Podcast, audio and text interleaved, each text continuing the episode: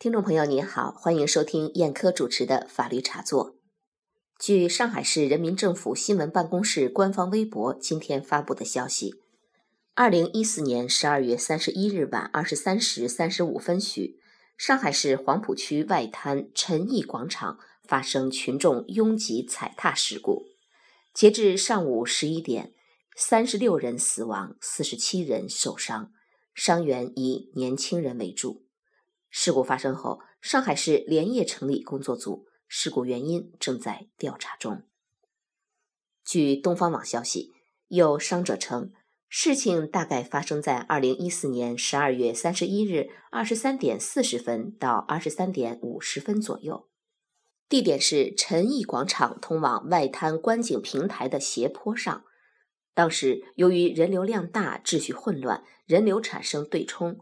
部分人想上到观景平台，部分人想下来观景平台。此外，据该名伤者说，在二十三点五十分左右，外滩十八号的楼上有人向楼下抛洒类似美金的纸币，造成人群哄抢，也有行人驻足围观及起哄。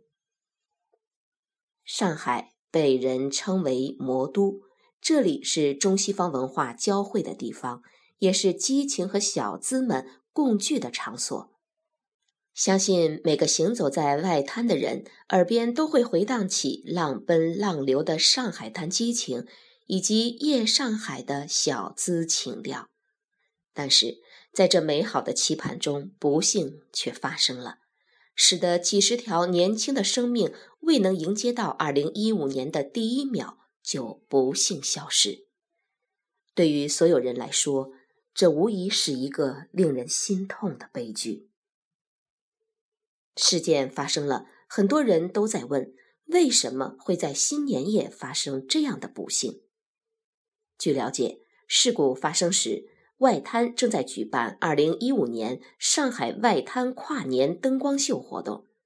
此次活动由上海市旅游局、黄浦区人民政府、上海广播电视台共同主办，规模庞大，已经连续举办了两年。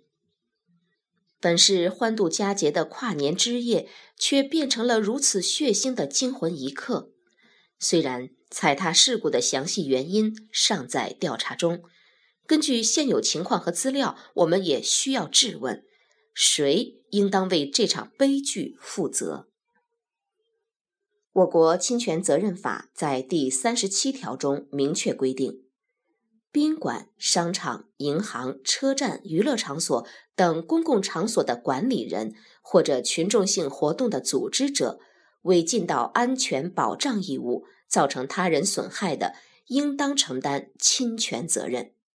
这一规定对承担安全保障义务的主体，不再区分盈利主体还是其他，而是规定为。公共场所的管理人或者群众性活动的组织者，那么上海外滩跨年灯光秀组织者在本次踩踏事件中应当承担什么法律责任呢？跨年灯光秀是上海跨年活动的重头戏，众人在案发时汇集于外滩陈毅广场观看灯光秀。虽然活动并不收取门票，但是组织者。上海市旅游局、黄浦区人民政府和上海广播电视台应该承担起安全保障义务，制定安全预案，为参与活动的人员提供足够的执勤人员，为现场人流进行疏导控制。考虑到侵权损害赔偿责任的承担需要符合四个条件，即被告对自己承担某种义务。被告有过错，原告遭受了损失，被告违反义务的行为与原告遭受的损失之间存在因果关系等。我们法律茶座节目组认为，后续的调查应当主要围绕灯光秀组织者是否尽到了合理的注意义务，包括其活动有无违反相关法律法规，或者组织活动普遍遵守的惯例等。踩踏事故的发生是否有第三人的介入等等？根据目击证人描述，上海外滩踩踏事件的发生或与第三人抛洒类似美金的纸币有关。在十二月三十一日二十三点五十分左右，外滩十八楼的楼上有人向楼下抛洒类似美金纸币，造成人群哄抢；也有行人驻足围观及起哄，引起人群滞留。事故现场十米左右仍有许多和美元类似的纸币，经查证，其实是某俱乐部的优惠券。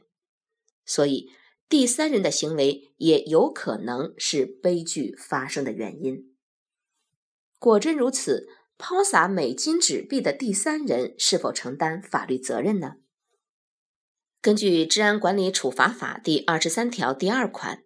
扰乱车站、码头、民用航空站、市场、商场、公园、影剧院、娱乐场、运动场、展览馆或者其他公共场所的秩序的，情节较重的，处五日以上十日以下拘留，可以并处五百元以下罚款。即使撒钱者不构成刑事上的犯罪，也应当按照《治安管理处罚法》进行处罚。官方目前没有发布明确的事故原因，但如果撒钱行为真的是踩踏事故发生的直接原因，那么撒钱的第三人不仅应该承担民事侵权的赔偿责任，受到《治安管理处罚法》的处罚，还有可能承担刑事责任。最后，我们再来看看政府是否应当对踩踏事件负责。本次踩踏事故造成了至少三十六人死亡，已经构成特别重大事故。虽然上海市政府在事件发生后第一时间就成立了工作组解决此事，但是事故原因查明之前，也无法排除外滩所属县一级政府的责任。二零零七年十一月一日起施行的《中华人民共和国突发事件应对法》明确规定，县级人民政府应当对本行政区域内容易引发事故灾难的危险源、危险区域进行调查、登记、风险评估，定期进行检查监控，并责令有关单位采取安全防范措施。县级以上地方各级人民政府有关部门根据有关法律法规以及本地区的实际情况，制定相应的突发事件应急预案。应该说，法律有了更明确的预防要求，但是各级政府还没有习惯应对这些人口集中在城市居住的局面，缺乏管理大规模集会的经验。毫无疑问，踩踏事故的出现都是平时安全隐患的投射，偶然之下深藏必然之因。中国在基础设施等硬件方面的进步相当可观，接下来中国地方政府也要为市政管理等软件做补课了。好了，听众朋友，您现在收听的是燕科为您主持的法律茶座，刚才和您谈的话题是。上海二零一五跨年外滩踩踏事故中的法律责任。感谢您的收听，再会。